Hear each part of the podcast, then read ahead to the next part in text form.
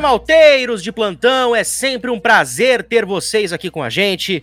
O Timeout que nessas duas semanas pré-Super Bowl tá se empenhando para vocês para trazer conteúdos de qualidade, conteúdos diferenciados.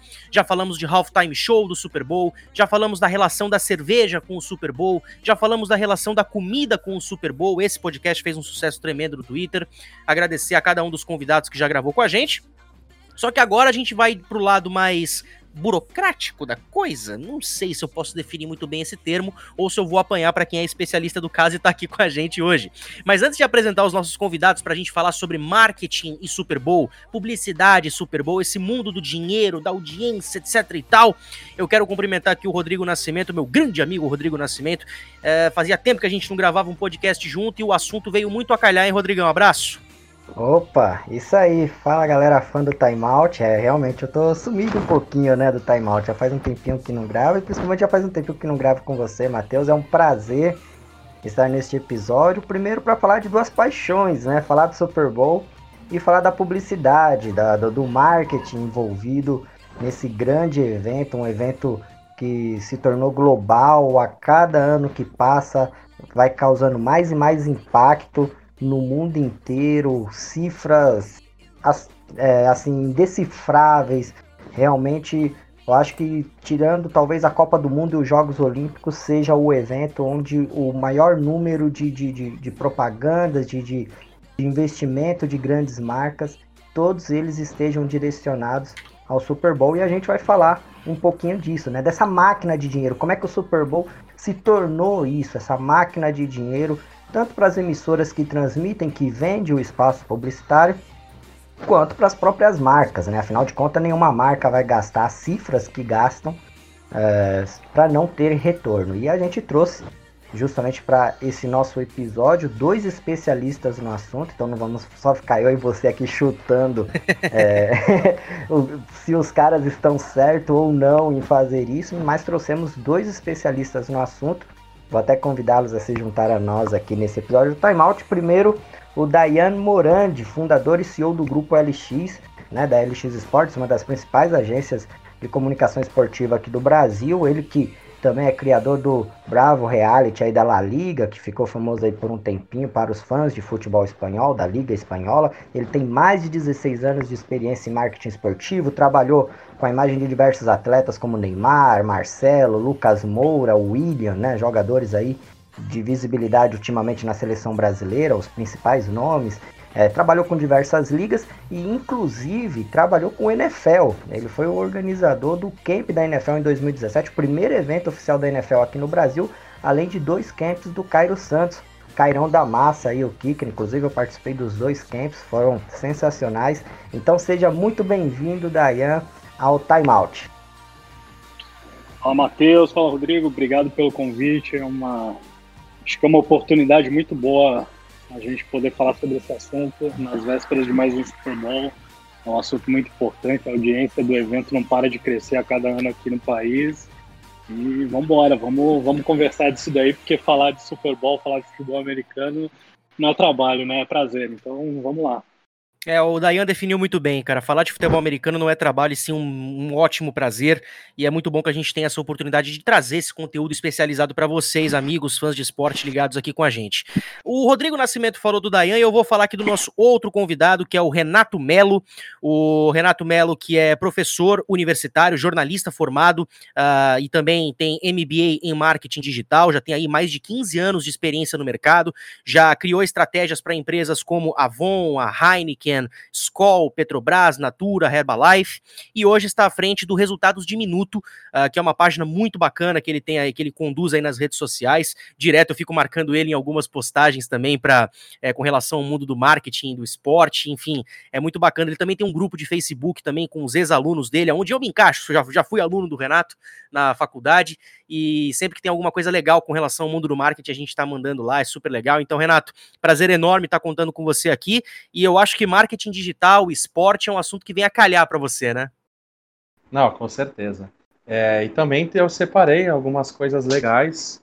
Eu sei que a gente vai falar também da parte de verbas, né, milionárias para programas da televisão, mas tem muita coisa legal também que rolou no marketing digital, até conectando também com os comerciais da TV.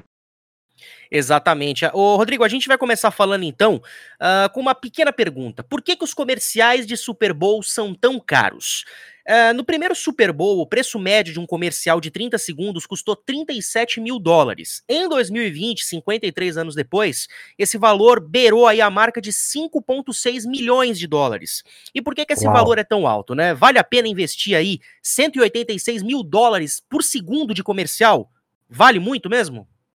Olha, realmente sim, né? Atualmente as empresas elas estão conseguindo ter esse retorno. É aquilo que eu falei lá no comecinho, né? Nenhuma empresa é, iria aprovar, né, ia deixar é, ser aprovado um, um, valor tão alto para um, uma simples propaganda por um simples espaço de uma final e não ter esse retorno.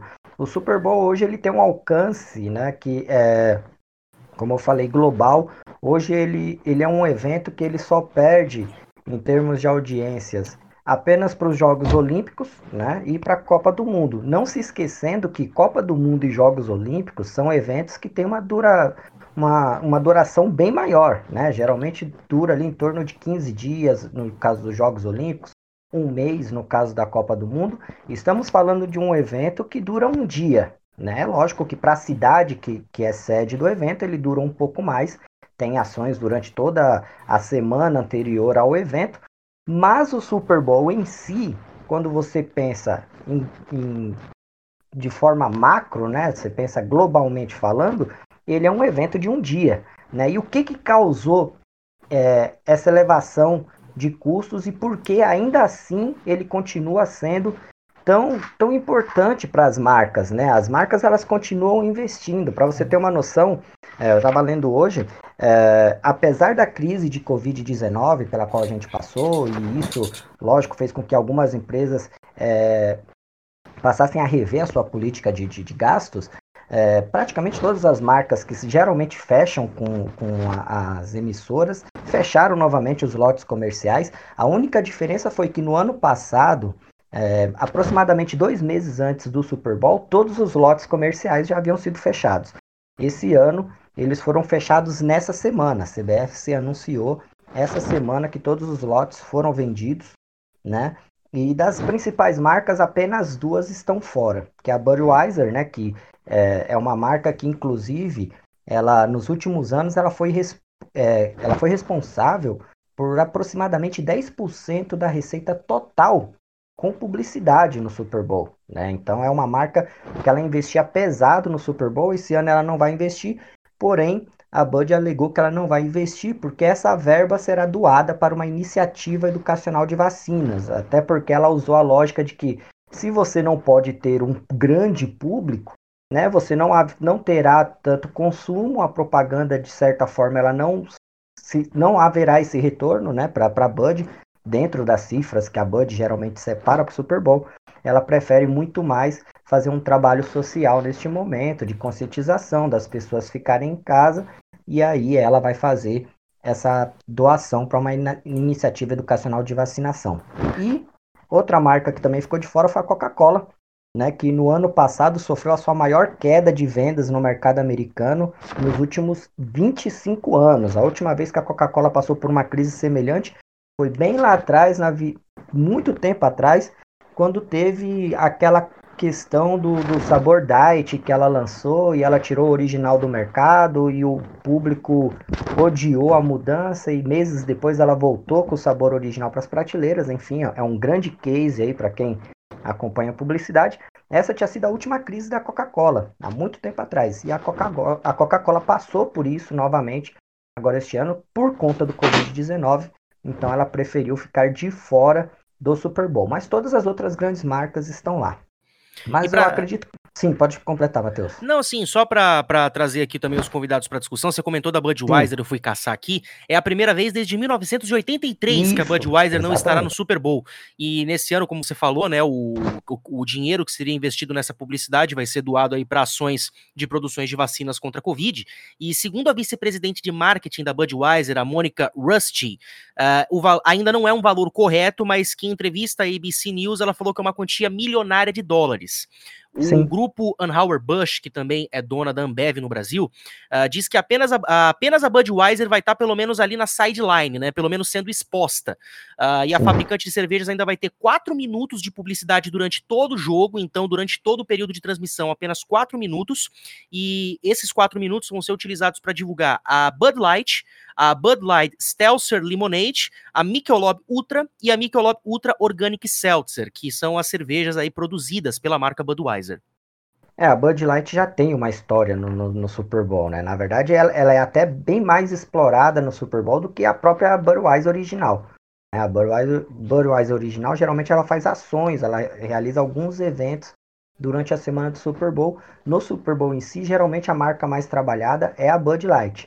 É, Para trazer os nossos convidados para o assunto, é, Dayan, gostaria que você falasse um pouquinho, explicasse para a gente justamente isso. Por que, como o Matheus falou, lá atrás, no primeiro Super Bowl, as cifras eram tão pequenas, assim, tão modestas, né, para o Super Bowl, e aí, é, 50 edições após 55, né? Essa vai ser a de número 55. Nós temos um Super Bowl aí onde o espaço, o spot, o slot de 30 segundos está estimado em 5 milhões e meio de dólares, um pouco mais de 5 milhões e meio de dólares. O que ocasionou isso? Bom, é, a gente tem que fazer uma, uma explicação para quem estiver ouvindo também a respeito da cultura do norte-americano em relação ao consumo e em relação ao esporte. É, as famílias dentro do, do aspecto esportivo norte-americano é, já vem de infância o consumo uh, da prática esportiva por conta da NCAA, por conta dos pais terem praticado esportes na faculdade, por conta dos vizinhos terem um bolsista, dos amigos terem alguém que pratica algum esporte com bolsa via NCAA, por, por já terem um comprometimento de, comu de comunidade com o esporte em sua cidade. Né? Então, assim, o, o, o esporte ele já está dentro da casa do americano todos os dias, porque a NCAA ela fornece mais de 2 bilhões em suporte para fornecimento de bolsas de estudo nos Estados Unidos. Né? Então, as pessoas já têm essa familiaridade. E as marcas, desde o primeiro Super Bowl, desde lá atrás, as marcas já investem em fazer a sua associação de produtos junto com as famílias ah, em relação ao consumo de esporte. Por quê? O consumo de produtos lá nos Estados Unidos ele é completamente diferente do Brasil. Né? As prateleiras dos supermercados são lotadas de ofertas de marcas do mesmo tipo de produto, de salgadinho, de refrigerante, de cerveja, de bens de consumo, de qualquer tipo de produto que você procure, você vai ter uma oferta gigantesca disso. E uma marca, quando ela associa a sua imagem, a sua marca, o seu logo, o seu produto ao esporte, ele está falando exatamente com as pessoas que já são parte daquele dia a dia. Então ela coloca realmente a paixão, a, aquela emoção do esporte dentro da casa é, do consumidor através do patrocínio esportivo. Né? E o minuto do Super Bowl é o minuto ou os 30 segundos mais caros uh, do esporte norte-americano, exatamente por conta disso, porque é o momento que as marcas têm de atingir quase um terço da população norte-americana uh, que está focada em esporte. Né? Então, desde o começo, sempre foi uma guerra entre as marcas para ver quem ia ter direito a colocar a sua, o seu produto em exposição durante esses 30 segundos. Né? Então, existe uma concorrência assim, absurda em número de anunciantes. Esse é o primeiro ponto. Então, quanto maior a oferta, quanto maior a procura, maior vai ser o preço. É, um outro ponto que é legal a gente abordar também é a questão da interatividade, né? que desde 2009 para cá uh, é o período onde houve o maior acréscimo do, do valor cobrado pelo segundo ao anunciante. Por quê? Por conta da interatividade e por conta do alcance que aumentou exponencialmente com a questão do second screen. Né?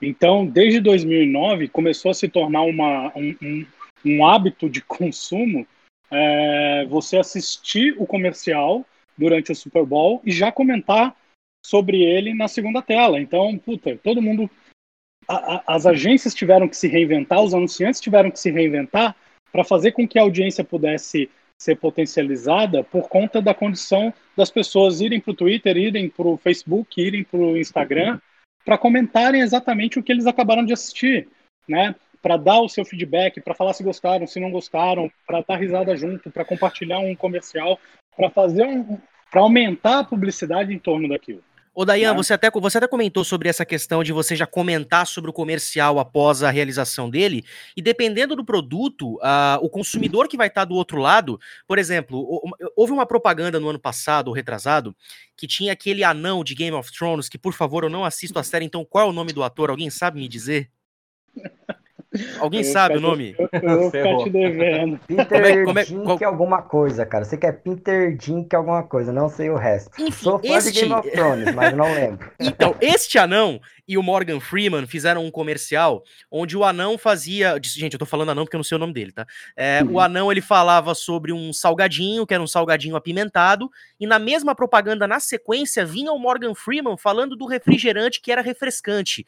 E, e produtos assim, dependendo do tipo de produto que é anunciado, Dayan, é, também gera para o público aquela necessidade de postar nas redes sociais que está consumindo aquele produto, né?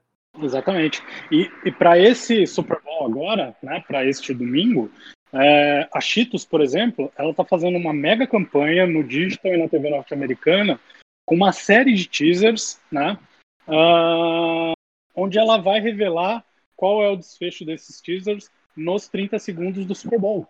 Né? Então, inclusive o Aston Kutcher, ele está emplacando um dos teasers. Né? Então, assim, é, eles já começaram a investir não só nos 30 segundos lá durante, durante a partida. O investimento ele agora ele vai antes, exatamente por conta disso. É, não sei se vocês acompanharam, mas o, o, Marshall Lynch, que é um dos grandes astros aí da história do futebol americano, é, Marshall Lynch, ele é um cara que ele se tornou tão popular pelo consumo de produtos, né, organicamente, é, que ele acabou virando estrela de comercial. E ele está emplacando várias campanhas agora novamente.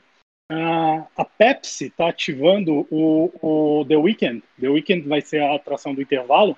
Uh, a Pepsi está tá ativando já uma campanha com o The Weeknd, que é um, um, comercial aí sensacional das pessoas cantando, né, assobiando a música do The Weeknd, que vai ser uma das músicas que vai ser o sucesso do intervalo é, já antes do, do Super Bowl para promover não só a atração, né, The Weeknd, para promover a marca e para promover o patrocínio uh, da partida, né? Então assim, esse investimento ele acaba sendo é, irrisório para as pessoas. E se você fizer um comparativo do alcance, né, versus o valor investido, assim, é, é um, é um negócio para todo mundo investir, porque a gente está falando só em 2020 de, nos Estados Unidos, o impacto do Super Bowl ter sido para mais de 100 milhões de pessoas. Isso é quase um terço da população do país. Então, assim, é...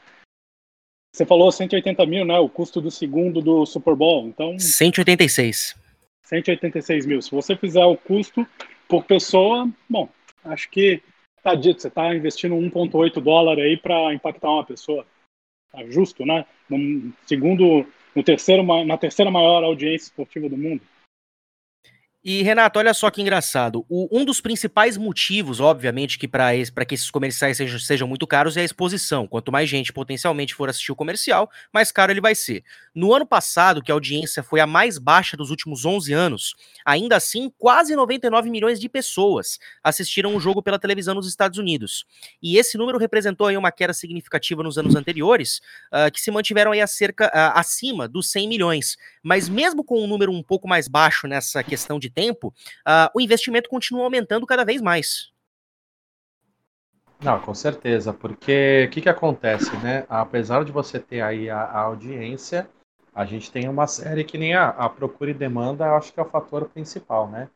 Sai Budweiser, sai a Bud a normal, né? Sai a Coca-Cola, mas sempre tem uma marca querendo ali alavancar, porque às vezes para a Coca-Cola o impacto não seja tão grande um anúncio no Super Bowl, quanto para outras marcas que às vezes precisam daquela exposição para dar uma explodida em venda ou visibilidade, ou até aumentar o nome, trabalhar o branding, né? O branding é a maneira como a empresa quer ser conhecida, né? Pela, pela, pelas pessoas e tudo mais. Então, eu, eu a, aqui na, no Brasil acontece a mesma coisa, né? Perde-se audiência e continua aumentando as verbas, né?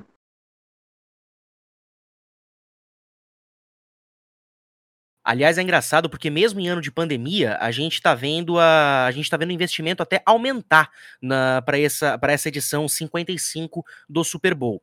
Uh, um outro motivo que também vale a que vale a pena você investir o seu dinheiro no Super Bowl é que uma pesquisa realizada em 2016 uh, ah, pelo HuffPost mostrou aí um resultado importante, que ao pesquisar o comportamento uh, de millennials sobre o Super Bowl, 26% dos entrevistados revelou que só assistem ao evento pelos comerciais, enquanto 24% preferiram, uh, preferem assistir apenas pelo jogo. Ou seja, desse grupo etário, os comerciais são mais atrativos do que o próprio jogo disputado. E hoje os comerciais comerciais do Super Bowl fazem parte do, do espetáculo tanto quanto o show do intervalo e a disputa em campo.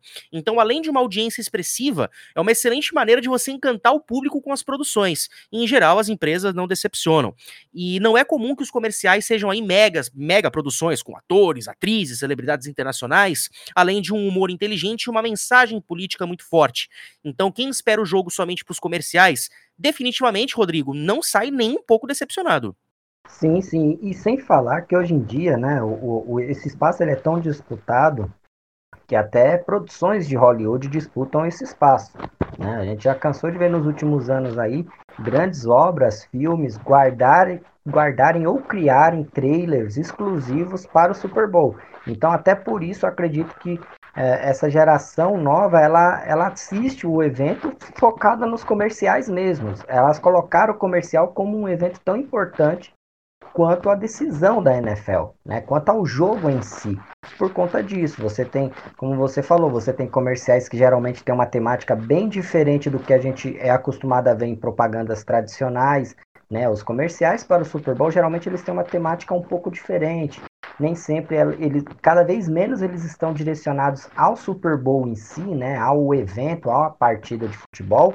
Mas assim, há outras questões que até geram discussões interessantes no, no, nas redes sociais. Então, hoje os comerciais do Super Bowl eles têm esse papel muito legal, muito bacana, que é, é atrair o público para comercial. Como é que você vai chegar um, para um jovem fazer uma pesquisa dessa e ele te falar que ele ele está mais assistindo o evento por conta do comercial do que pela decisão do campeonato, né? Seria uma coisa meio que surreal, impensável a, a, a, no princípio você imaginar isso, mas hoje em dia isso é realmente incrível, assim acontece no Super Bowl. Super Bowl conseguiu isso. Também é, é legal a gente falar de, de, uma coisa que muitas das vezes passa batido, é, que é a questão da rotatividade das transmissões do Super Bowl. Né? A gente já pensou, por exemplo, se, se fosse aqui no Brasil, usando o exemplo que temos aqui hoje, geralmente os grandes eventos, quase todos eles estão na mão da Rede Globo, no caso de uma TV aberta. Na TV fechada você já tem uma divisão um pouco mais uh, igualitária, mas pensando na TV aberta, geralmente é, e, as, e vamos lembrar, Rodrigo, estão na Globo. Ou seja, se você tivesse um Super Bowl aqui, toda essa grana ela entraria na Globo. Nos Estados Unidos não. O Super Bowl ele tem uma rotatividade entre as principais emissoras de lá dos Estados Unidos. Então, a cada ano, cada, cada tem uma emissora responsável pela transmissão e é essa emissora que, de certa forma, vai determinar os valores para cada para cada esporte. Então, isso é interessante, né? É, as emissoras criam esse valor, lógico, de acordo com a demanda do mercado. Ela sabe que o mercado vai ter interesse nesse, nessa demanda né? Ela age de acordo ali o valor, mas é interessante isso, ou seja, não tem só uma emissora lucrando com isso, né? O ano passado foi uma emissora, esse ano a CBS, é a CBS, ano que vem já é outra emissora e assim por diante. Isso é bem legal também. E vamos lembrar que as transmissões nos Estados Unidos são divididas entre Fox, CBS e NBC. Ano passado foi a Fox, esse ano a CBS, ano que vem a NBC. E eu só ia acrescentar a, a, sua fala uh, que a gente já teve Super Bowl em TV aberta no Brasil, porque teve a época em que a, Ban a Band Sports e a ESPN dividiam uh, os direitos de transmissão da NFL, e o Super Bowl 42, que foi aquele que o New York Giants venceu o até então invicto New England Patriots, o jogo foi transmitido ao vivo no Band Sports, né, na TV por assinatura, só que com duas horas, duas horas depois do término do jogo, uh, a partida foi exibida na íntegra na Band. Tá bom que num jogo não foi ao vivo na TV aberta, mas foi exibido maior, um dos maiores eventos esportivos do mundo em TV aberta. Eu acho que a Band, naquela oportunidade, pelo menos, ela acertou o evento, mas errou o timing do momento. Eu acho que hoje eu acho que a gente estaria um pouco mais preparado do que naquela época para um Super Bowl em TV aberta. Eu acho que hoje daria muito mais certo. Sim, uh, sim. Pode comentar sobre o, sobre o assunto se quiser. Não, na verdade eu ia até perguntar, tanto pro Renato quanto pro Dayan, uma coisa que passou pela minha cabeça agora, agora que você fez essa deixa aí da Band, porque eu nem me lembrava, na verdade, mas foi bom você ter lembrado. É, porque de, de, tempos em tempos surge, para quem trabalha na comunicação, a grande discussão se vocês. É possível um dia a TV aberta sonhar com uma transmissão de um Super Bowl? Vocês acreditam que a TV aberta ela teria condições de de pegar esse produto Super Bowl e colocar na sua grade e principalmente isso atrairia é, grandes marcas, grandes empresas a investirem em propagandas, isso focando no mercado nacional. Em um evento como o Super Bowl, vocês acreditam que teria esse retorno financeiro para a emissora? A pergunta fica para vocês aí, tanto a Dayan quanto o Renato. Olha, eu, eu, eu sou adepto de que isso é um caminho natural aqui no Brasil uh, por conta da superexposição que o futebol americano tem tomado nos últimos anos. Né? Então, assim, os números são é, extremamente positivos. A cada ano a audiência do Super Bowl ela cresce é, muito aqui no país. Se eu não me se eu não estou enganado, de 2018 a 2020 o crescimento chegou a, a cerca de 30% nos números da audiência do Super Bowl. Né? Só que o que eu acho que é o maior fator potencializador disso é, a questão das multiplataformas, né? Porque a NFL ela tem um formato de distribuição de conteúdo que ele não é comum aqui no Brasil, que você assiste é, as partidas em diferentes plataformas, em diferentes canais, é, em diferentes dias da semana. Então, o Monday Night Football ele passa em um determinado uh, canal, tem o, o Thursday Night Football que às vezes ele só é transmitido em plataformas digitais. Tem jogos que eventualmente só passam no NFL Game Pass, que é o aplicativo uh, da NFL. E a, a, a, esse desmembramento né, da transmissão, ele permite que mais pessoas tenham acesso ao mundo do futebol americano em geral. Né? Então, não necessariamente você precisa consumir o Super Bowl, você pode consumir se você quiser assistir é, somente uma determinada partida uh, do, do, futebol americano, assinando uma plataforma digital que transmite o Thursday Night Football, por exemplo. Né?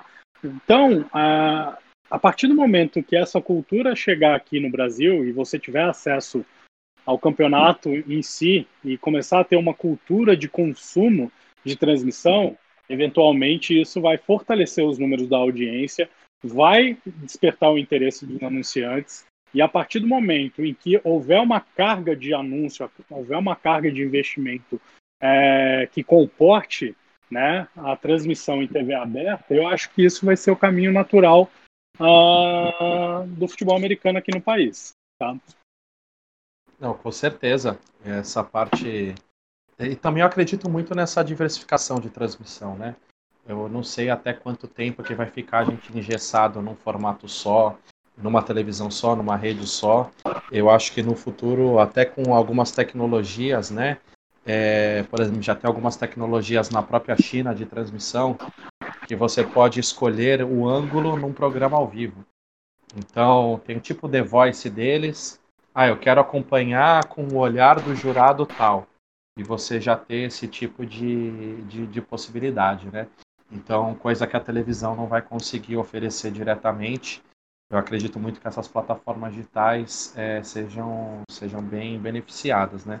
Mas acho muito legal também o formato dos Estados Unidos ter um revezamento, porque eu acho que facilita muito é, é essa parte de organização, né? A gente teve aqui, no caso, no Brasil, com as transmissões esportivas agora, uma série de, de trocas, né?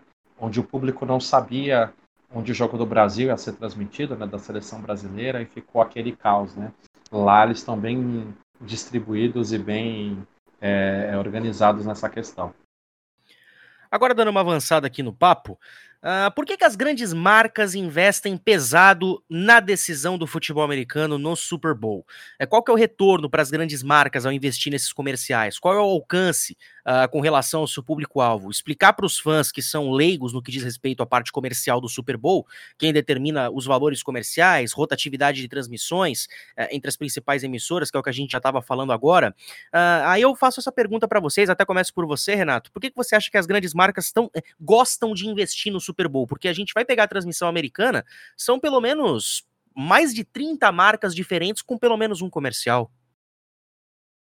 É, o, a principal vantagem hoje né, é, a, é, o poder da visibilidade. Né? Você tem um alcance muito alto e também é, o que a galera tem que entender, eu adorei a análise de dividir a verba pelo número de pessoas, que até a gente, assim, a gente faz pelo mercado digi do digital, né, quando a gente faz uma campanha, e, mas tem também um, um segundo fator quando a gente fala de transmissão, que é também a quanto tempo que dura esse anúncio? Não são os 30 segundos. Lógico que antigamente você tinha um comercial, era falado no dia seguinte na escola, na faculdade, no trabalho, mas hoje a gente tem a segunda tela também para gravar. Então, teve comercial emblemático lá dos Star Wars, por exemplo, né, com o Darth Vader aparecendo e tudo mais. E é rápido você pegar e fazer um story. De repente a pessoa já está conectada já na rede social enquanto assiste e dá uma amplificação maior também para aquele resultado, né? E logo depois a gente teve um anúncio que foi muito legal da, da Bud Light com o Schwarzenegger. E para quem não viu, é, eles pegavam um cara aleatório num bar, levavam esse cara para dar uma volta pela cidade onde ele não sabia o que ia acontecer, né? E o comercial depois foi expandido para a internet com uma opção de 4, 5 minutos. E todo mundo ficou curioso para ver o final daquele, daquele comercial, o desenrolar, a versão estendida, tudo mais. E além de outros atores famosos, o show final foi daquela banda One Direction, né? Então foi um, uma, uma, uma experiência diferente. Teve até o comercial mesmo do cachorrinho do, do da Budweiser, né? que tem uma música do Passenger e que depois ela tá dando resultado até hoje. Ela é uma das músicas mais tocadas aí no, no TikTok, muito por conta do sucesso que ela fez por, por aquele comercial. Então, só por esse fato, né? Você pega uma geração hoje do TikTok, que é uma galera mais jovem, mais conectada. A gente está falando de um anúncio, se eu não me engano, 2013, 2014, por aí, né? E, e aquela música está revertindo repercutindo agora, sete anos depois, seis anos depois, né? Então, o, o, vários anúncios acabam tendo esse tempo maior de exposição e as marcas sabem disso na hora de, de se beneficiar, né? Não é algo que alguém vai chegar lá e anunciar, ó, somente hoje um carro por 10 mil reais. Não. Eles não vão focar naquilo, né? Eles vão focar num bem maior, talvez algo que dure o ano todo, talvez algo que dure seis meses, e eles vão fazer depois o market share, né, que é a distribuição de, de, desse tipo de ação, e eles vão ver a participação que aquilo teve ao longo do ano. Com certeza o Super Bowl é um fator estratégico para dar, para ser esse propulsor, né, e impulsionar é, várias campanhas, várias ideias, vários posicionamentos diferentes. Engraçado que você comentou sobre esse comercial. Eu lembro de um, de um comercial muito clássico, pelo menos é um dos meus favoritos. Acho que foi no Super Bowl em 1991, da, do McDonald's, que foi uma batalha de arremessos entre o Larry Bird e o Michael Jordan. Aquilo foi maravilhoso, valendo o Big Mac do Michael Jordan. Eles arremessando de tudo quanto é lugar e foi uma propaganda dividida em duas partes. O duelo é, acabou ali na primeira e o, o, Michael Jordan deu a deixa, ó, confere o que vai acontecer no próximo comercial. Isso prende a audiência. E no fim das contas, eles continuavam arremessando no fim da história, não houve um ganhador. Eu acho que isso, no fim das contas, até acaba provocando a mente do consumidor, falando: caramba, se nenhum deles é, ganhou esse Big Mac, eu vou, eu garanti o meu. É, em algumas certeza. pessoas gera isso. Não, com certeza. E teve vários comerciais emblemáticos, né? Teve da Apple também, alguns comerciais da Coca-Cola que, que marcaram época também, né? Então você tem essas, essa, essa possibilidade por exemplo, você está citando um comercial, né, que vai de encontro exatamente o que eu falei, né? Década aí de 90 e a gente está falando agora 30 anos depois, né? Então, esses anúncios viram perpétuos, né? Com certeza. Aliás, Nascimento, ele comentou o, o, o comercial da Apple, esse que você até falou para mim, né? Que era um que você queria muito comentar aqui hoje. Ah, sim, é porque assim, né? Quando a gente fala de, de comerciais e fala de Super Bowl, isso é interessante porque aí já parte para as propagandas históricas, o Super Bowl, ele, ele, de certa forma, ele moldou, ele moldou o conceito de propagandas nos Estados Unidos, não só nos Estados Unidos, né? Até porque é, a gente sabe que durante um bom tempo, as agências de comunicação, o, o, trabalho foi se tornando globalizado e outras agências foram copiando outras agências e assim por diante. Né? No Super Bowl não foi muito diferente. Esse comercial da Apple, que é o 1984, no qual a, a Apple apresentou o Mac. Apresentou não, né? Ela falou que iria apresentar o Macintosh, porque é, foi um comercial que até hoje ele é considerado por muitos aí o melhor comercial de todos os tempos. Ele já ganhou esse prêmio, inclusive, duas vezes, em 95 e em 99, ou seja, quase, quase 20, mais de uma década depois, ele garantiu esses prêmios novamente. Ele é um comercial que até hoje ele é usado muito para cursos de publicidade. Geralmente os professores pedem para a gente assistir, eu mesmo assisti esse comercial na faculdade umas 300 vezes, já até decorei o comercial para dizer a verdade. É um comercial que ele foi lançado em 1984, por isso o nome, 1984, mas também ele faz uma alusão a uma obra do George, esqueci o nome dele agora aqui, do, do escritor. Caramba, cara, eu li o livro e esqueci. Do George Orwell, agora me lembrei. Que ele escreveu o livro 1984. Se você não leu aí, ouvinte do Time Out, já deixo aí uma dica para você, leia. Livro incrível o comercial trabalha em cima desse mundo distópico, só que no final ele simplesmente é, encerra com uma voz em off avisando que a Apple apresentará o Macintosh e vai mostrar por que o ano de 1984 não será igual o que é demonstrado no livro, né? É, vale só lembrar aí rapidinho que o livro, apesar desse ano, 1984, seu nome do livro, ele foi lançado em 1948, logo após a Segunda Guerra Mundial ali. É, é do mesmo autor da Revolução dos Bichos. Então ele fez esse futuro distópico. É, um futuro que inclusive é, ajudou a criar o que nós chamamos hoje de Big Brother, né? Porque o grande personagem do livro é o grande irmão, né? E o Big Brother, de certa forma, tem esse nome baseado nesse livro. Enfim, esse livro é um sucesso. Enfim, o que, que esse comercial ele trouxe de revolucionário?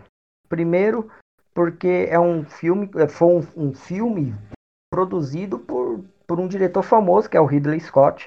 Né? Depois ficou famoso aí por ter gravado Blade Runner, Alien, Gladiador.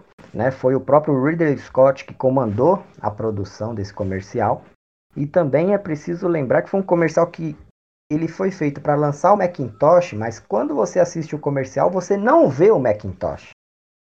E foi uma sacada assim que todo mundo ficou maravilhado porque você divulgou um produto sem mostrar o seu produto. Né? Quando você fala de um computador, a sua, uma propaganda de computador, na sua mente a lógica é que a empresa a fabricante mostre, apresente ao consumidor o produto. Não foi o que aconteceu. Você não vê o Macintosh durante o, a propaganda, ele não aparece.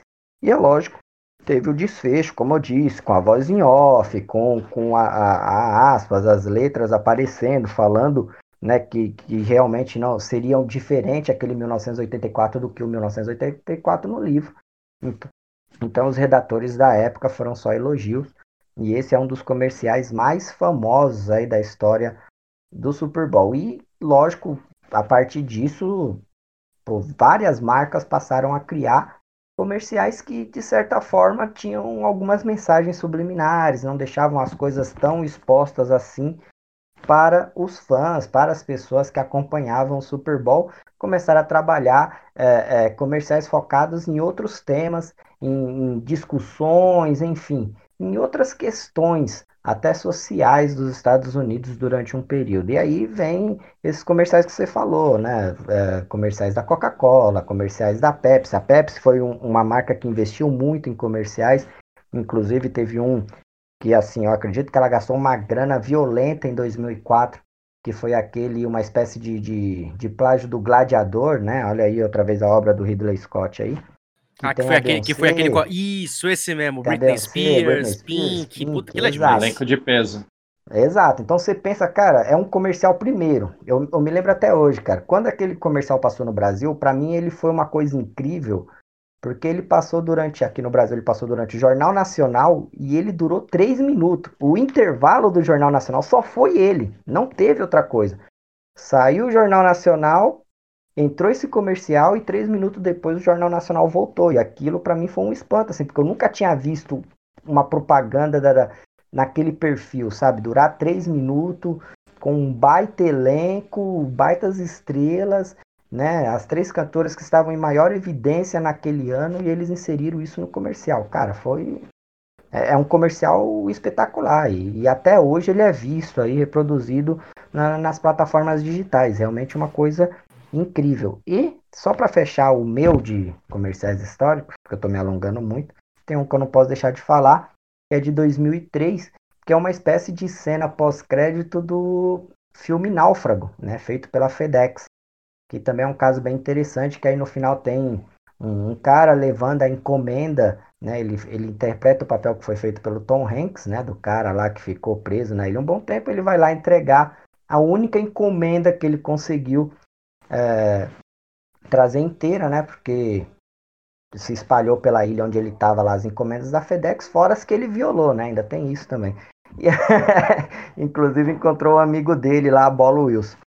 E quando devolve para ela, e ela, a mulher, a dona do, do pacote, recebe, quando ela abre, era um telefone GPS, cara. Ou seja, ele, se ele tivesse aberto a encomenda, ele teria sido resgatado bem antes. Não teria passado por tudo que ele passou na ilha. Uma grande sacada aí dos produtores da FedEx. Então, são, são algumas dicas aí de comerciais históricos, mas vou deixar para vocês aí, amigos. Vão falando aí que, que quais propagandas para vocês realmente marcaram, fizeram história aí no Super Bowl. Começando por você, Dayan, porque com a experiência que você tem, cara, você já agenciou muitas pessoas, empresas, então eu tô curioso para saber aí o, o teu set list, cara. Eu tô bem curioso mesmo. Cara, assim, eu, historicamente tem assim, os propagandas de puta, de, de McDonald's com, com Larry Bird e, e, e Michael Jordan, é, com certeza eles, para mim, é um dos melhores. Ali junto com a propaganda da Reebok, não sei se vocês lembram que eles colocam um, um, um defensive tackle para ser o, o, RH da empresa. Meu cara, Deus, eu não quero aquele cara trabalhando comigo nunca. Assim, para mim aquele é um dos principais comerciais, é muito engraçado. Quem tiver a oportunidade mesmo. é o Terry Tate, então, sim, sim, é maravilhoso. Então, o cara dá tackle em todo mundo no meio do, do, do escritório, assim, é, é, é, é espetacular. É, para mim, ele é um dos melhores, junto com junto com com, com lógico com o comercial da Budweiser, né? Budweiser, what's up? Né? Para mim, esse é o, o comercial histórico de, de Super Bowl que é um comercial que ninguém fala nada, os caras ficam se divertindo, um ligando pro outro. Zap, zap, e vão lá e, cara, e dão risada e aproveitam o intervalo simplesmente para um zoar o outro e aquilo acabou se tornando jargão de filme, se tornou uma marca registrada, é, virou mais de, de durante anos é, uma marca relacionada com a Budweiser. Assim, tem, tem comerciais assim que são espetaculares. O da Apple de 84, que é que é, é, um, é, ele é disruptivo, né, digamos assim, para a época, né? Então, os comerciais da Pepsi, o comercial de Joe, de Joe Green, é, que também é relacionado com o futebol americano, uh, o, o mini Darth Vader da Volkswagen, não sei se vocês lembram disso. É... Do Passat em 2012, lembro. então, assim, é, cara, era assim, era, era um absurdo. A Sneakers com, com a Betty White, é, Old Spice, que é um, um desodorante super famoso nos Estados Unidos, que durante anos patrocinou o futebol americano, né, que fazia é, intervenções magníficas. Então, assim, é, é uma lista que não acaba mais, sabe? É, esse ano mesmo, agora de 2021, tem um. A GM está fazendo uma campanha para para divulgação do, da picape, da SUV elétrica, né? E eles colocam o Will Ferrell como protagonista da campanha. O comercial é engraçadíssimo. Ele vai atacar a Noruega porque a Noruega vende mais carro elétrico do que os Estados Unidos, sabe? Então, assim, é, assim o comercial é engraçadíssimo, tem um minuto e meio. É, a prévia do comercial já está no YouTube, depois no Super Bowl ele vai ter a continuação.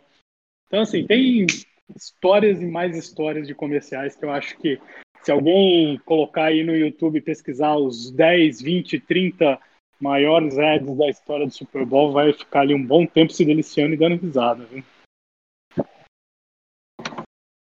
E você, Renato, quais são os seus comerciais aí que você elencou? Olha, depois de ter falado a minha lista inteira aí, vou falar os que sobraram. Teve um da Doritos que eu achei fantástico, que eles fazem uma, um negócio ao contrário, né? Que são os pugs é, que, se vingando, né? De ter que lidar com alguns humanos meio, meio idiotas, meio problemáticos. Se eu não me engano, tá fazendo uns 10 anos, deve ser de 2010, 2011, esse anúncio, mas achei, achei bem legal aí da Doritos. Os que eu citei, né? O da Puppy Love, da Budweiser, é, que também, assim como o da Apple, ele não mostra o produto no comercial inteiro e ele mostra uma nova faceta, até me marcou bastante porque esse comercial mudou muito o mercado também da cerveja nacional aqui, né? Por conta que antes era só mulher de biquíni vendendo cerveja e com Sim. esse comercial bombou tanto que acho que a Skol foi a primeira marca a mudar a estratégia, tudo. Exato, exato. lá fora, né? É, sim, sim. Acabou é, é, indo para outros países até essa, essas influências. Teve uma do Google também, a do Google, que eles fizeram um anúncio bem minimalista, mostrando o, o sisteminha de busca deles, que também foi, foi, foi fantástico, assim, fora, fora de série. Ok, tá aí então elencados esses comerciais que realmente fizeram muita, muita história de fato. É, um comercial que eu também chamo a atenção é, foi um comercial de 1980 da Coca-Cola, onde um jogador do Pittsburgh Steelers, que agora eu não lembro qual é, ele tá indo pro vestiário lá, cabisbaixo e tal, e chega o um menininho com a Coca-Cola e fala: Olha, eu posso ajudar você? Aí ele, não, não, tipo assim, meio mal-humorado. Aí o menino chega e oferece a Coca-Cola, o cara toma a Coca-Cola, fica todo feliz e tal. O menino sai triste porque, assim, ele, ele, ele ofereceu a Coca-Cola, mas não aconteceu mais nada. Aí o cara vai lá e joga a camisa do, do, do, do Steelers para ele. Isso inspirou, inclusive, o comercial do Zico na Copa do Mundo de 82. Uh, ah, naquela época, eu acho que os anúncios aqui no Brasil começaram a ganhar uma força na Copa do Mundo. A gente tinha Coca-Cola, Hollywood, Havaianas, enfim, outras marcas. Mas esse da Coca-Cola marcou, né? Do Zico, todo mal-humorado, falando com o menino, tomando a garrafa de Coca-Cola, depois dando a camisa do Brasil para ele. Esses comerciais também marcam bastante. Uh, também avançando aqui no papo, é, perguntando, falando aqui a seguinte questão, né? As marcas que já garantiram presença em 2021. A CBS, que é a rede de TV que vai exibir o Super Bowl 55, é, como disse o Nascimento, esgotou as vendas para mais área no, para mais nobre área aí do, do break, né? Que é o comercial que entra no ar assim que o intervalo começa. Ainda assim, é bastante espaço para que as marcas que quiserem aparecer no intervalo do jogo, segundo o que apurou aí a Adversity Age. E além de ser responsável por gerar maior audiência em transmissão televisiva nos Estados Unidos, o Super Bowl também carrega o título de detentor do intervalo de comercial mais caro do mundo. Em 2021, cada anunciante que quiser exibir um filme de 30 segundos vai ter que, vai ter que investir aí cerca de 5,6 milhões de dólares. Embora alto, esse valor segue os padrões do que foi cobrado em 2020. E dentre essas marcas, a gente tem a Anheuser-Busch, Bev, né, com, através das suas cervejas, como a gente falou, a MM que deve ir ao, ao ar no primeiro intervalo do jogo, e a expectativa é de que ela traga uma mensagem de positividade e com bom humor, com o conceito de inspirar as pessoas a buscarem novas formas de se conectar.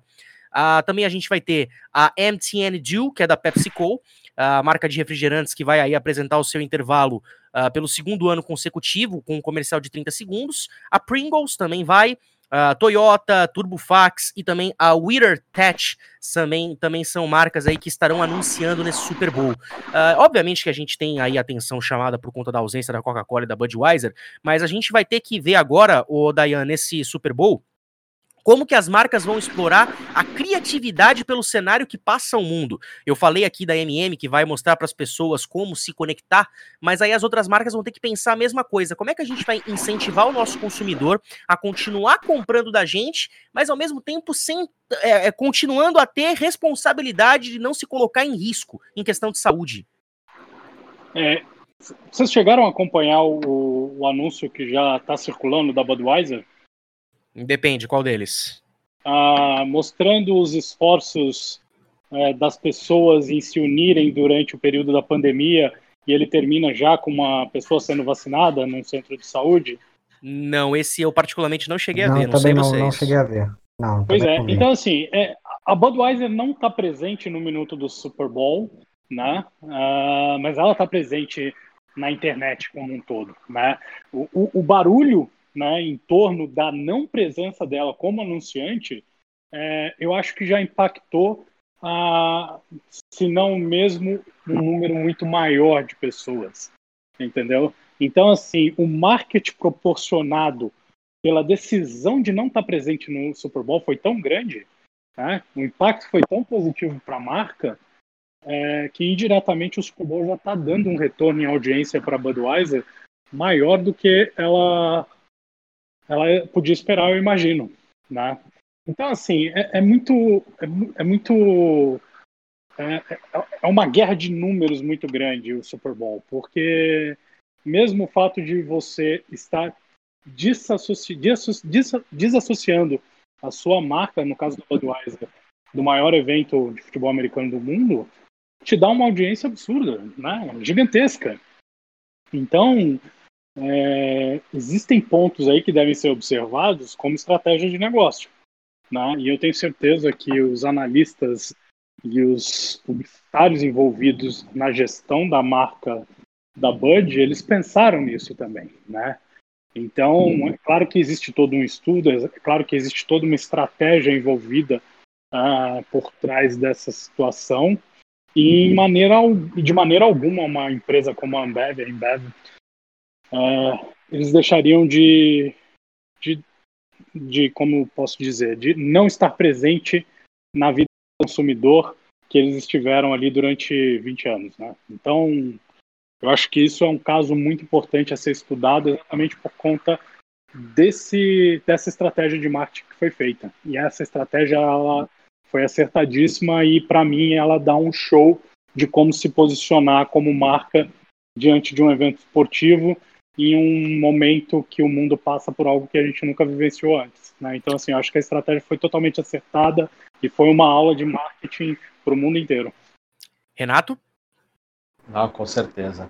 É, hoje a gente tem uma preocupação é, bem diferente do que a gente tinha anos atrás, né? Se a gente for falar hoje de branding, né, que é, é, é como as, as empresas, as, o, o, público vê, né, a, as marcas, eles cobram muito a parte de responsabilidade social, como que a, a, as marcas pensam, e, e, eu acho que esse processo hoje vai muito de encontro ao que as pessoas estão pedindo, né? De postura, é, posicionamento, entre outras coisas. Então, eu acho que foi um tiro bem, bem certeiro mesmo. E não só do lado do marketing, né? Porque tudo que é uma ação positiva, né, acaba também deixando o seu legado. E aí, Rodrigo, agora a gente tem aqui para comentar também essa questão do, do impacto do, do Super Bowl aqui no domingo no Brasil. Uh, já que uh, até foi comentado anteriormente sobre o crescimento de audiência, lembrando que o Brasil é o terceiro mercado de NFL no mundo, perdendo, obviamente, para Estados Unidos em primeiro e México na segunda colocação. Uh, uma audiência que cresceu aí quase que 70% nos últimos quatro anos. A gente tem aí uma perspectiva de pouco mais de 30 em 3, são quase 70 em 4. E é, o, como eu falei, segundo país fora dos Estados Unidos, ficando atrás apenas do México, e aproveita, aproveitando todo esse potencial midiático, é, bares e restaurantes de várias cidades do país, numa situação de normalidade, transmitiriam o jogo e preparariam aí ofertas e promoções especiais para atrair o público e monetizar essa ocasião. Em São Paulo, a Budweiser fez no ano passado uh, o Bud Basement, que foi aí a casa temática montada pela marca com a programação focada em esporte, música e gastronomia. Recebeu aí quase 2.500 pessoas e foi um grande sucesso, hein? Sim, sim, verdade. E já temos outras ações né, que já aconteceram. A gente teve nos últimos anos a ESPN fazendo é, a parceria com a Cine Live, né? E, e transmitindo a partir da, do, do, do, Super Bowl em diversas salas de cinema, espalhado por diversas cidades brasileiras. É, já tivemos outras ações realizadas. Eu me lembro que naquele Super Bowl entre Rams e Patriots nós tivemos uma ação muito bacana na ESPN na, durante a transmissão do iFood, né? Que é, de acordo com a camisa do jogador que anotasse o touchdown, haveria um desconto. Uma pena que isso não aconteceu. Só que ninguém anotou touchdown. Exato, ninguém, ela teve azar de fazer ação no pior Super Bowl que eu já assisti na minha vida, o pior disparado. Nossa. Né, assim, nossa, Aí eu te pergunto, aí eu te pergunto, que, aí eu te pergunto porque eu sei que você gosta de futebol também, cara. O que, que foi a pior, o Super Bowl 53 ou a final da Libertadores entre Santos e Palmeiras? boa. Ah, cara, é, é, uma disputa boa, cara. É uma disputa boa. Olha, cara, foi foi pau a pau. Só sei que a ação foi a, a temática, a ideia foi excelente. Só que os jogadores não colaboraram e nos deixaram com fome. Quem estava esperando o desconto quebrou é... a cara, o desconto não aconteceu.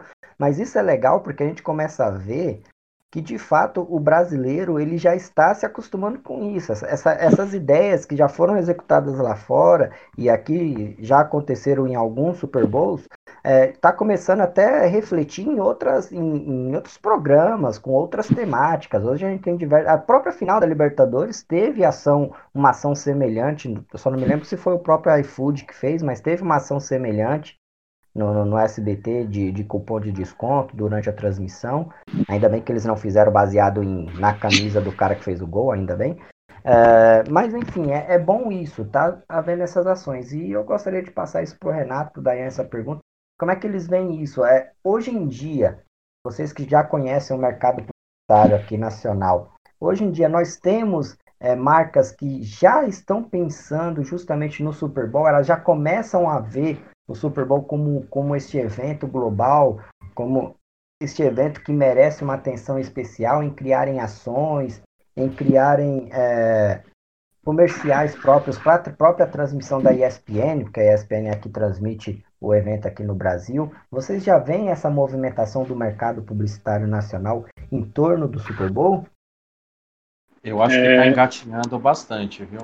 É, nessa questão ainda, eu acho que é algo que ainda vai dar frutos mais para frente. Né? A gente teve um boom aí por volta de 2014, 2015 aqui no Brasil, né, em termos de transmissão, até bares é, locais, né, anunciando aqui cinemas, né, também anunciando a, as transmissões. Isso vai indo de um pouquinho de encontro até o, a pessoa que não gosta ou não se interessa pelo esporte ela já começa a ficar de olho e entender que aquilo é importante, né?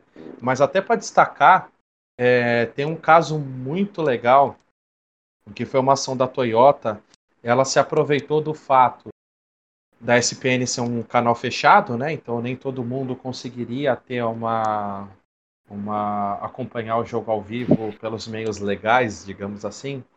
E eles contrataram alguns ilustradores rápidos para narrar o jogo no Twitter. E além de fazer a narração em texto, eles também foram desenhando o que estava acontecendo no jogo de maneira bem rápido e fazendo também alusão com, com a Toyota, né? Tinha até é, quando a jogada era muito boa, né? Eles colocaram que era jogada 4x4 e tudo mais. Então, eu acho que também dá para usar com muita criatividade né, é, é, é, essas questões, né? Às vezes ficar às vezes só no comercial, precisa ter o gancho que tem nos Estados Unidos. Precisa ser um comercial pensado fora da TV, para poder a, a, ter uma continuação no YouTube ou ter alguma repercussão em rede social, alguma coisa muito criativa, né? Eu acho que ainda falta um pouco de cacuete do mercado brasileiro ter é, é, é mais esse tipo de um comercial em multiplataformas ser, ser bem recebido, né?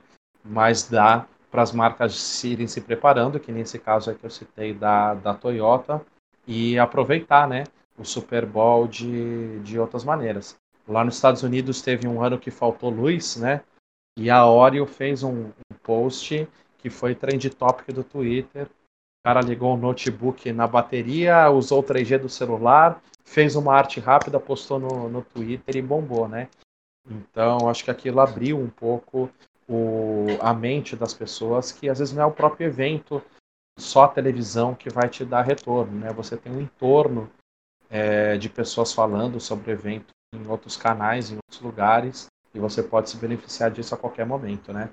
O Brasil, inclusive, agora Twitter de graça, né? Dá para fazer alguma coisa bacana também. É... E você, Dayan? Assim, eu, eu tenho observado já desde 2016 é, o crescimento e o envolvimento das marcas em relação ao futebol americano aqui no, no Brasil, e principalmente relacionados ao Super Bowl. Ah, como a gente conversou no começo a, a, no, do programa, a gente já fez algumas ativações de NFL aqui no Brasil, camps com o Carlos Santos, e a gente sempre teve um resultado muito positivo com as marcas. As marcas investiram, nós tivemos patrocinadores, nós tivemos é, os dois, todos os eventos, tanto da NFL quanto o camp do Carlos Santos, foram 100% sold out. A gente bocou o evento inteiro com muito tempo de antecedência. É, o evento da NFL aqui no Brasil, a gente tinha 200, é, 200 é, vagas somente, foram mais de 1.300 interessados em participar. Né? A gente teve Mackenzie patrocinando, New Era patrocinando, uh, a Gillette apoiou, a ESPN deu toda a cobertura dos eventos. E, e eu vejo um potencial muito grande para as marcas investirem. A New Era, por exemplo, a New Era é nosso, foi nosso cliente durante muito tempo. A New Era é o maior licenciador uh, de esportes americanos do mundo, né? Então, e aqui no Brasil, a New Era explora muito bem isso, principalmente com a NFL. A, a New Era consegue trazer para o Brasil, por exemplo, o boné de campeão do Super Bowl é, na mesma semana da realização do evento. E lembrando que os bonés são todos importados, eles vêm de fora, né? E isso é algo que é instantâneo. Acabou o Super Bowl, é, esse boné ele começa a ser vendido lá nos Estados Unidos e o consumidor aqui no Brasil já tem acesso a ele. É, além disso, a gente pode acompanhar agora, a Nike tem feito uma investida no futebol americano modesta, mas ela já tem colocado as jerseys é, dos times americanos à venda nos principais outlets, nas principais lojas da marca aqui no país, o que já é um estímulo ao consumo. E o Super Bowl potencializa isso muito. Então a gente vê o Applebee's fazendo ativação, a grade da ESPN tem Bradesco, CCAA, Samsung, uh, Budweiser, tem uma série de grandes anunciantes investindo na, na compra do, do anúncio do, do, do, da transmissão do Super Bowl, né? Se eu não me engano, acho que já, a gente já teve a participação da Magazine Luiza, a Mitsubishi. Sim, sim. Isso que eu ia citar. Isso que eu ia citar. A gente tem empresas nacionais, né? O Magazine Luiza, uma empresa nacional, acreditando no potencial do Super Bowl. Não, e eu vou mais longe ainda. Também. E eu vou mais longe ainda. Ano passado, a Oakberry se tornou a primeira empresa brasileira a estar presente no Super Bowl, vendendo o seu açaí uh, para o público sim, que estava no Hard Rock Stadium. Na verdade, até que o Bruno Soares fez ativação lá direto do estádio, o Bruno tenista brasileiro. Então, Verdade, então, assim, então, assim eu, eu, eu enxergo como eu enxergo como um crescimento, como uma necessidade de adaptação a uma cultura que, tá na, que ainda está tá sendo desenvolvida, mas que com o fortalecimento da modalidade aqui no país, com certeza os anunciantes vão vir é, e vão participar, até porque o, o, o, Super Bowl ele impacta direto um público consumidor altamente é, potente, com grande poder aquisitivo, entendeu? Até por se tratar hoje de um, de um, de um evento que passa, que é transmitido em TV fechada, então o potencial de consumo de quem assiste, quem acompanha o Super Bowl é um ótimo poder aquisitivo e isso pode potencializar ainda mais a realização de negócios e o sucesso da venda de produtos e serviços para as marcas. Então, assim, é construção de um caminho. Esse caminho já está já vem sendo pavimentado aí ao longo dos últimos anos, que nem você falou, com o crescimento aí da, da audiência nos últimos quatro anos, eu acho que da mesma forma que a audiência vem crescendo, o investimento dos anunciantes também vai crescendo. Olha só, você, aproveitando que a gente está falando sobre essas, é, como, como é o consumo de marcas aqui no Brasil, uh, ano passado uma pesquisa revelou que os produtos brasileiros, aliás, o que, que os brasileiros pretendem comprar por conta da partida. Os aperitivos estão no topo da lista de desejos, aí com 77%, seguido por bebidas, com 75%, uh, artigos esportivos em, com 18% e brindes dos times com 14%. Uh, ah, e não à toa, diversas marcas farão aí fizeram, no caso, promoções relacionadas ao Super Bowl no Brasil. Uh, e essas marcas dessas categorias terão ação é, terão, tiveram ações promocionais durante o jogo. O KFC, por exemplo, deu aí 50% de desconto nos mini baldes de tirinhas em todas as lojas com delivery para entregas pelo Uber Eats. Uh, já o Habibs, é, que teve uma ativação muito forte na torcida do San Francisco 49ers, é, divulgou descontos em diversos dos seus itens de cardápio que ia de desde 50 centavos até 5 reais Uh, ah, para a primeira compra pelo delivery, além daquele famoso combo de bibis firras por R$ reais. E outra marca que também aproveitou o Super Bowl foi a Claro. A operadora deu aí isenção de franquia de dados para consumidores com plano pós-pago uh, da Claro e assinantes da ESPN por meio do aplicativo Now. Então a ação permitiu que as pessoas assistissem a partida de onde estivessem por meio do smartphone, sem se preocupar em gastar o pacote de internet. Uh, e patrocinadora também de temporada regular da NFL na ESPN, o Magalu também marcou presença na grande final. Durante os intervalos da transmissão, o público eh, foi convidado a baixar o aplicativo do Magalu para que numa segunda tela tivessem aí ofertas exclusivas uh, para quem estivesse pelo menos acompanhando o jogo. E além disso, a marca teve uma, um espaço de ativação, uh, o Magalu Arremesso, né? Que foi, aliás, é, eu lembro que ano passado eu tava na Watch Party da ESPN e tinha lá o stand da Magalu, do, do arremesso de quarterback, né? Que foi muito divertido. Infelizmente acabei não, não acertando nada, fiquei só ali com aquele cartãozinho de muito obrigado por participar.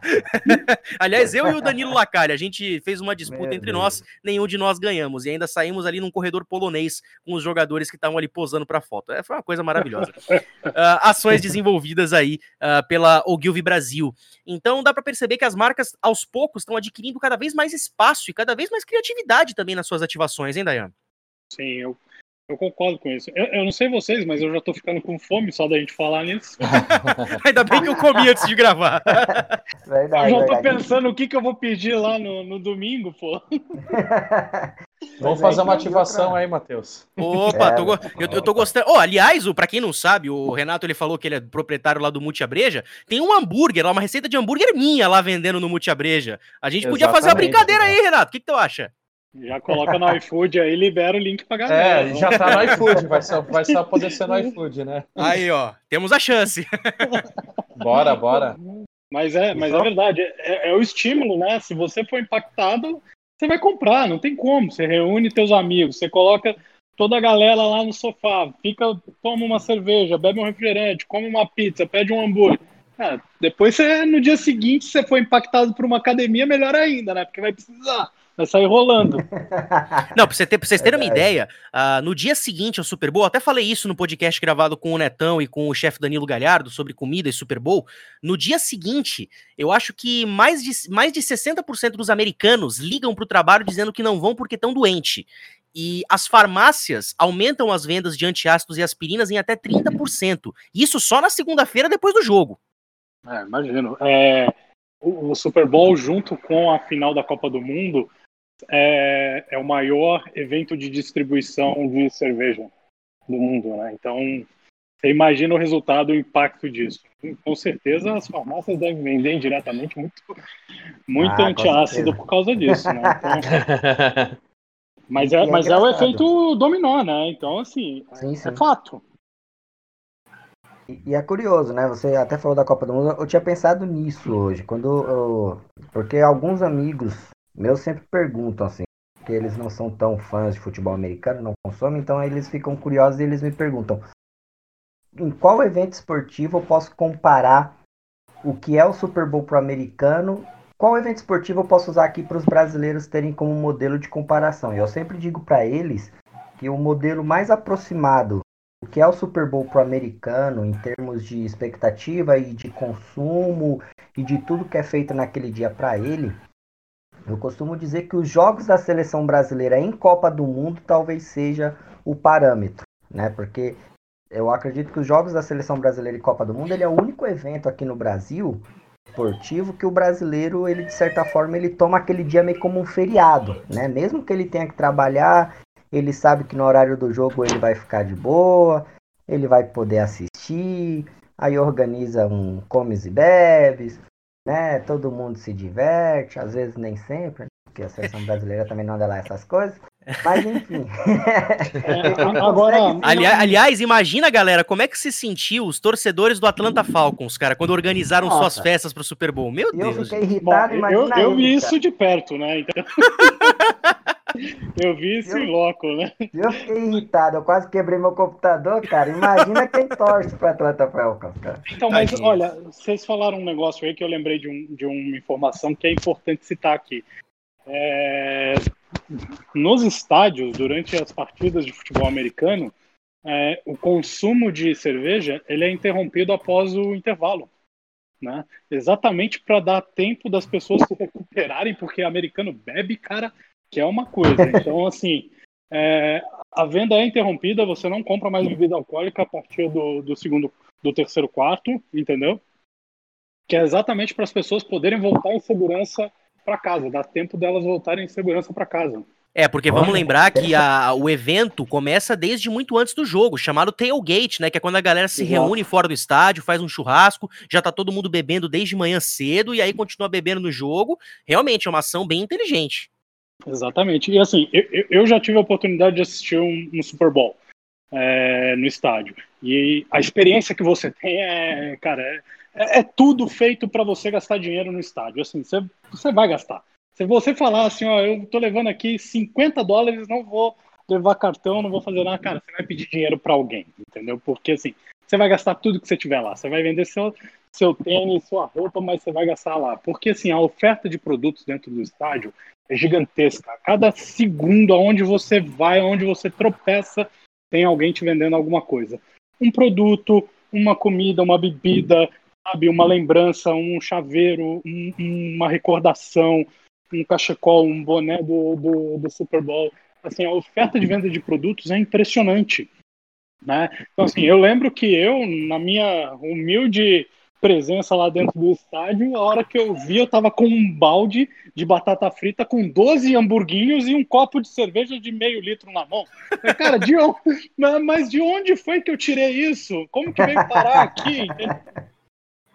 pra quê? Eu não faço isso, mas assim, e você sai de lá com, com boné, com camiseta, com tudo, porque é um evento histórico, né?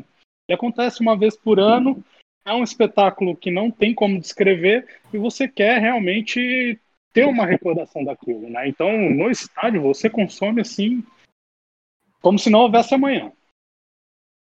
Aliás, Renato, isso é uma coisa que falta muito aqui no próprio, no próprio Brasil mesmo, né? A gente nem quando vem finais de campeonato, final de Copa do Brasil, final de Libertadores, até com presença de público, a gente vê o público indo, mas a gente não vê uma oferta uh, de consumo tão grande como a gente vê, por exemplo, no Super Bowl. É uma coisa que, pelo menos aqui para América do Sul, a gente tem muito a aprender ainda, né? E eu achei que isso daí ia mudar quando a gente teve a Copa do Mundo aqui no Brasil, né? Que você tem um pouco a experiência de uma organização internacional fazendo um evento aqui, né? Até com um copo, né? Da, da, das cervejarias e tudo mais, aquele, aquele encanto, né? E aqui realmente carece.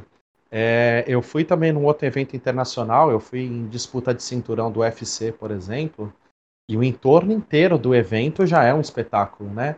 Eles podem não te forçar tanto a gastar dinheiro, mas você fica uma hora ali vendo é, a luva de tal cara, é, pôster, você fica um tempão até você entrar para começar a assistir a luta, né? O, o, o, próprio local já é um entretenimento. E, e aqui a gente não vê, pô. Por mais que tenha a, a, a pandemia, né? Mas mesmo essa final da Libertadores, com dois paulistas no Maracanã, eu acredito que a gente não teria isso se tivesse público no estádio, entendeu? É, falta muito de enxergar essas oportunidades e, e, ter algum tipo de, de ação nesse sentido um pouquinho mais completa, né? Sim, o evento ele precisa ser encarado como entretenimento, não só esporte. Né? Então, é, esse é um, é um hábito que os americanos fazem um, tipo como ninguém. Eles Eles sabem que uma final, uma partida, seja de beisebol ou de cricket, é algo que todo mundo vai dar atenção e eles preparam o ambiente para que você vá lá e se divirta. Né? Então, eu acho que é exatamente isso. Essa ambientação de entretenimento é muito importante para que o consumo aumente. O consumo aumentando, as marcas participam, a TV aumenta a audiência, os clubes vão reforçar os seus elencos, vão ter mais patrocinadores. É, é isso que faz a indústria esportiva girar, né? Então, é, essa, que, essa questão do entretenimento, do evento como entretenimento, só ela dá aí umas 10 horas de discussão brincando. Com certeza. Gente, foi. É, Pode falar, Rodrigo. Não só complementando isso, é, é, de fato eu concordo nisso. É, é, falta, pro, pra, falta isso aqui no Brasil, né? Os eventos aqui no Brasil geralmente eles são pensados. Vai, você pensa numa final de Libertadores, você pensa no jogo, você pensa na rivalidade dos times, você pensa nos jogadores que estão envolvidos. Pouco se pensa em explorar isso de outras formas, é, comercialmente falando, né?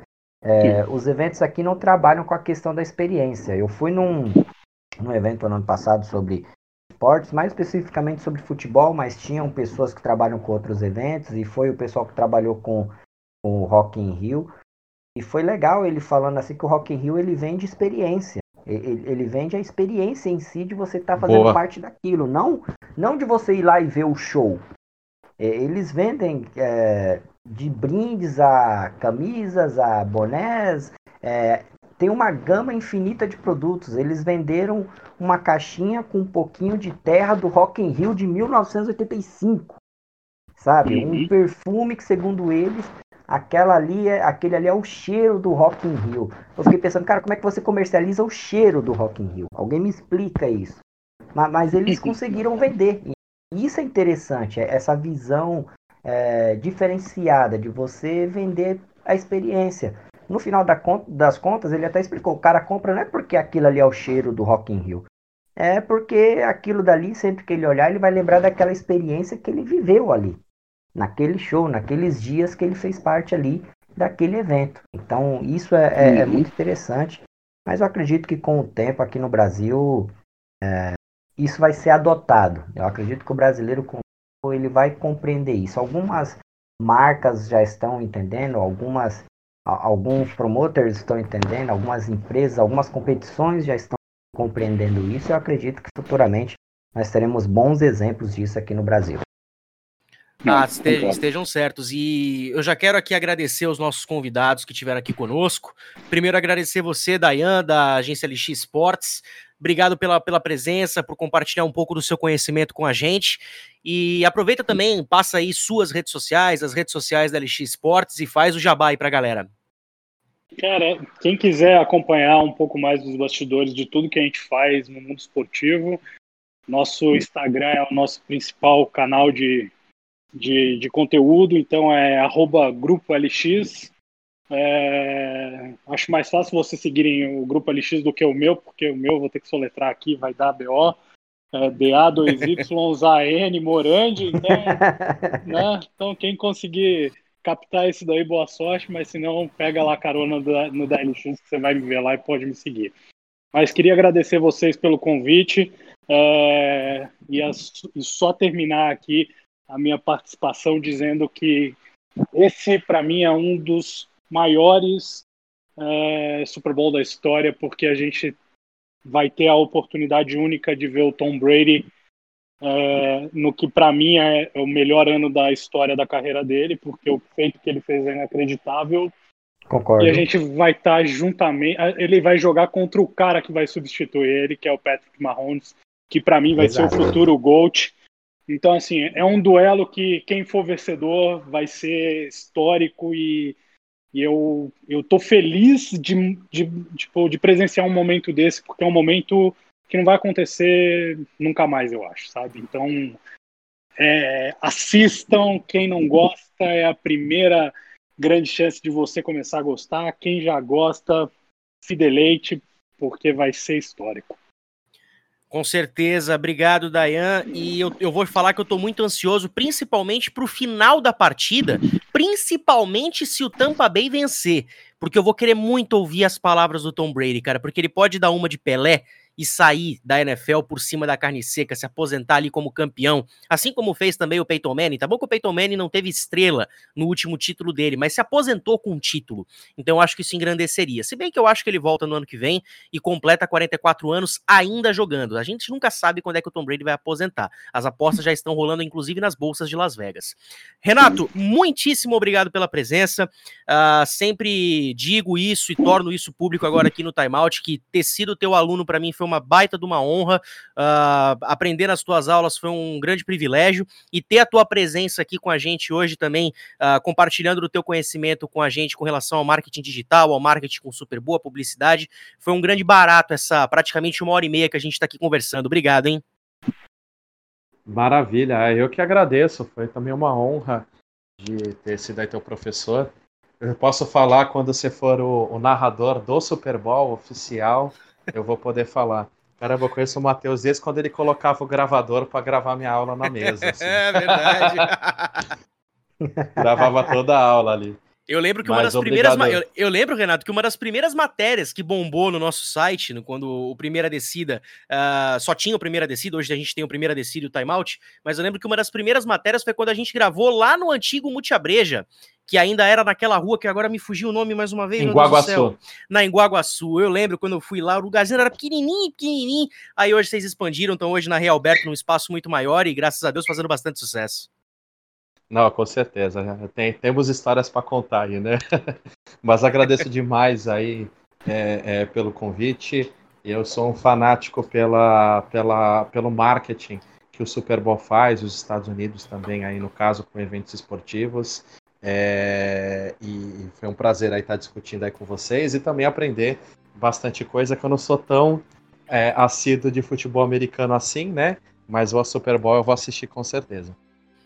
Valeu, Renato. Obrigado. E Nascimento, meu parceiro, ah, como, como, eu falei no começo, né? A gente não gravava junto já tinha um tempinho, mas voltamos em grande estilo, cara. Obrigado. Opa, eu que agradeço, Matheus, agradeço ao, ao, Renato, agradeço ao Dayan por, por terem aceitado o convite, vir aqui conosco, e agradeço aí aos fãs do Time Out, a galera que tem acompanhado os podcasts, né? A cada semana, a cada episódio vai aumentando o número de plays. E Pô, é como o Dayan falou, cara, aproveite, você que é fã de futebol americano, você vai ter pela frente um Super Bowl histórico. Histórico, dificilmente vamos ver esse encontro de gerações novamente é, numa decisão de NFL. E, e, fora todo o contexto, né? Pô, você pegar o Tom Brady, é, pô, o cara que sempre foi associado, ele o Patriots ali, como um, uma fase rica, uma história rica, um cara que poderia ter parado ali no, no, num momento que ninguém iria questionar a carreira dele, mas não, ele teve a coragem de deixar o Patriots para ir para o Tampa Bay Buccaneers, uma franquia que quando surgiu na NFL era considerada a pior, ficou com a marca de pior time da história da liga, a única que chegou a ter 27-0 em questão de derrotas na, na, na, sua história, foram 27 derrotas seguidas antes da primeira vitória do Tampa Bay Buccaneers. E o cara chegou e mudou essa mentalidade do Buccaneers, cara. O time que era piada é o time que pela primeira vez vai ter um Super Bowl em casa, vai decidir um Super Bowl no, no seu quintal. Então, só isso já é um grande feito. Né? O, o feito de levar o, o Buccaneers para um Super Bowl já é um grande feito. Pegar o Buccaneers transformar o Buccaneers no primeiro mandante de um Super Bowl, outro feito. E, cara, eu não, não sei, minha aposta é o Buccaneers, mas cara, se ele vencer realmente o Mahomes, vai ser algo espetacular e ali ele pode até anunciar a aposentadoria dele que vai estar tá tudo certo, é, é, inquestionável. Né? E vai ter do outro lado o menino Mahomes, que é um, um monstro, um, um dos mais habilidosos jogadores dos últimos tempos, como foi falado, como o Dayan falou, é um cara que tem tudo para ser o melhor de todos os tempos, se nada vier a acontecer com ele, tomara que não, porque ele é muito talentoso e merece. Cara, vai ser uma partidaça, então você que é fã de futebol americano não pode perder. Você que não é fã, mas quer entender um pouquinho do jogo, mergulhar, conhecer, ficou curioso de saber o que é o Super Bowl, o que é o futebol americano, porque ele encanta tanto. Esse, essa é a melhor oportunidade da sua vida para você se apaixonar pelo futebol americano. E é isso, galera. Bom, só lembrando, antes de eu sair, que siga aí as redes sociais do Timeout no Instagram, no Twitter, no Facebook. A gente vai fazer postagens sobre tudo dessa final aí durante o fim de semana. Vamos ter o Two Minute Warning aí, os nossos especialistas abordando cada detalhe dessa decisão. E é lógico que teremos o nosso tempo real também através do Collab Sports, que lá vamos ter nossos comentaristas falando em tempo real no Twitter tudo que está acontecendo do Super Bowl. E é isso, Matheus. Valeu, obrigadão aí, obrigado a todos por terem tido a paciência de ouvir até esse momento. Valeu, Rodrigo. Valeu, valeu, Renato. O Rodrigo já deu aí toda a deixa para você seguir a gente nas redes sociais. Lembrando que você pode escutar aí os podcasts que já saíram: Comida e Super Bowl, Cerveja e Super Bowl, Halftime Show. Ainda teremos a prévia do Super Bowl comigo, com o Matheus Suma e com o Rafa Souza. E na partir da semana que vem, que já não teremos NFL, teremos, obviamente, toda a repercussão do Super Bowl 55, podcast sobre a NHL, que a temporada já tá rolando, podcasts também sobre a NASCAR, que vai começar na próxima semana. Também teremos notícias aí no 2 Minutes Warning, com as notícias rápidas lá no nosso Instagram, Twitter e Facebook. E sempre chamando você aqui para interagir conosco. Então é isso, galera. Um grande abraço a todos, tchau e benção!